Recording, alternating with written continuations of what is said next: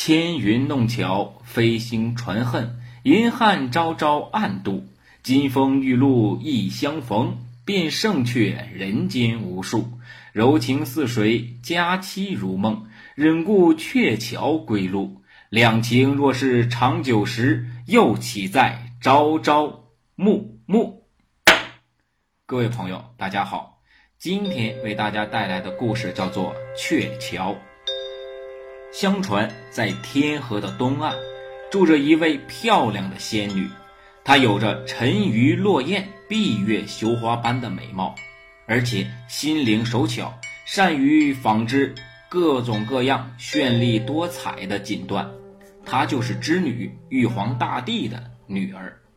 天上的各路神仙都非常喜欢织女纺织出来的锦缎。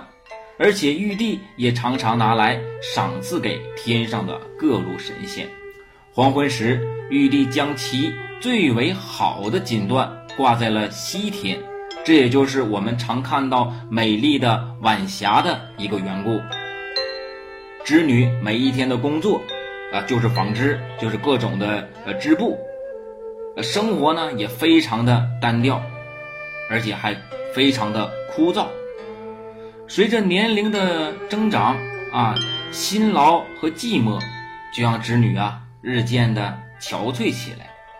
有一天，玉皇大帝呀来这里去来看望织女，啊见其非常的辛苦啊，心中非常的不忍，于是他便与王母娘娘商量说：“咱们给织女物色一个如意郎君吧，呃，让她过上神仙伴侣的日子。这孩子实在太辛苦了。”王母娘娘听后，仔细的想了想，提天河西岸牛郎和织女是比较般配的。玉帝听后，随即便颁发了旨意，命织女和牛郎择日成婚。牛郎和织女的婚后生活呀，是非常的甜蜜，也非常的和谐，整日里出双入对，卿卿我我，形影不离。半年中。他们时而在岸边饮水，啊，时而呢河中泛舟，时而呢瑶池揽胜，时而蓬莱访友。织女完全将自己的事情啊抛在了脑后，啊，再也没有去呃进行这个纺织，啊，没有去再去啊去织出很好的锦缎了。天上少了织女的云锦，啊，天空越来越发灰暗。玉帝常常派人去告诉织女：“你得赶紧织布。”啊，你不能再这样式的呃谈恋爱了啊，你不能再这样式的卿卿我我了，你不能不工作。但是织女啊，完全沉浸于婚后甜蜜的爱情生活之中，不再想织锦缎的事儿了。玉帝勃然大怒，他命人将织女押回河东，强行的锁了起来，啊，告诉他你必须天天在这织布了啊，没有我的命令，任何人啊，你不能见。你也不要再去见你的丈夫牛郎了。织女啊，含着眼泪啊，无奈的继续啊进行这样的一个呃织布啊织锦啊，伤心的泪珠啊滴到了这些云锦之上，化成一颗颗亮丽的珍珠。玉帝知道后啊，看到了这样的云锦上的一个珍珠啊，心想这一定是我女儿的泪珠所化，深为所动。于是呢，他就允许织女和牛郎每年的农历七月七日在天河上共度一天，其余时间仍要分天河两岸进行居住，各司其职。天河上波浪滔滔，怎么能够在河上相会呢？牛郎和织女知道后，半喜半忧。这事儿呢，后来传给了百鸟仙子的耳朵里，他招来了成千上万的喜鹊，在农历七月初七的那一天，搭成一座鹊桥，成全了他们，了却了彼此相思之苦。此后，每逢农历的七月初七的晚上，喜鹊们都会飞来搭起鹊桥，而在这一天里，当世间人。仰望天河之时，就能看到牛郎星和织女星贴得很近，很近。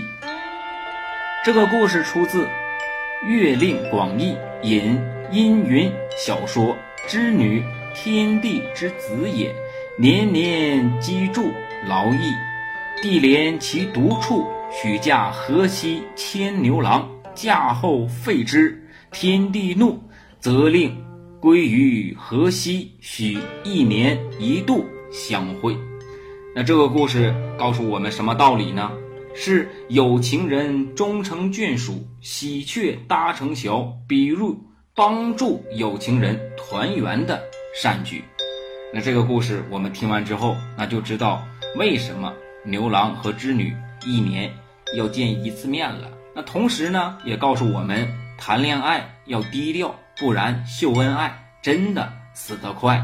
无论是神仙还是凡人，我们都应该去低调，因为爱情生活、婚姻生活最后都要归于平淡，平平淡淡才是真嘛。那所以说，对于谈恋爱的人，那对于我恩恩爱爱的夫妻，那同样呢也是非常适用的。就像好的东西，我们不要一口全部吃完，细水长流才是我们生活之本。那同样呢，在这样一个故事背后，还有一个民间的一个传说，那就讲的是七夕牛郎织女鹊桥相会的另外的一个版本。那据说呢，牛郎是南阳刘家村的啊一个孤儿啊，跟着哥哥啊和嫂子一起生活，但是嫂子马氏非常刻薄，经常的虐待他，于是呢，他们就分家出来了，靠一头牛啊啊。自给自足，这头老牛啊，非常的通灵性。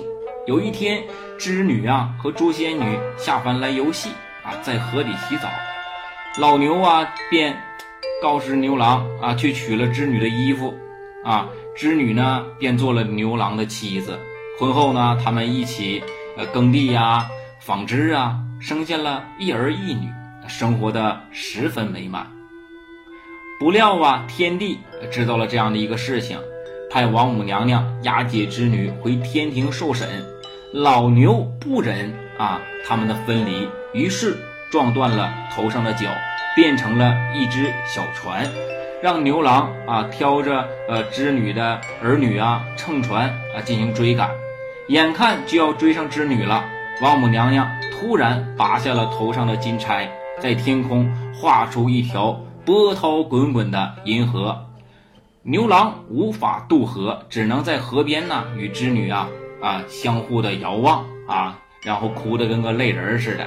但是他们坚信爱情可以感动天，可以感动地啊。这个时候呢，他感动了很多的喜鹊啊，无数的喜鹊啊都飞来了，用自己的身体搭成了一道跨越天河的彩桥。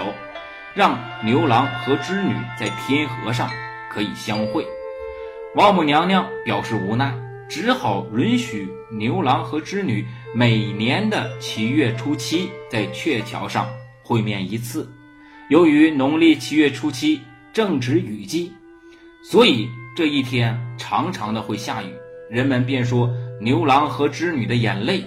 农村中少了一个少男少女，还会趴在豆角下面。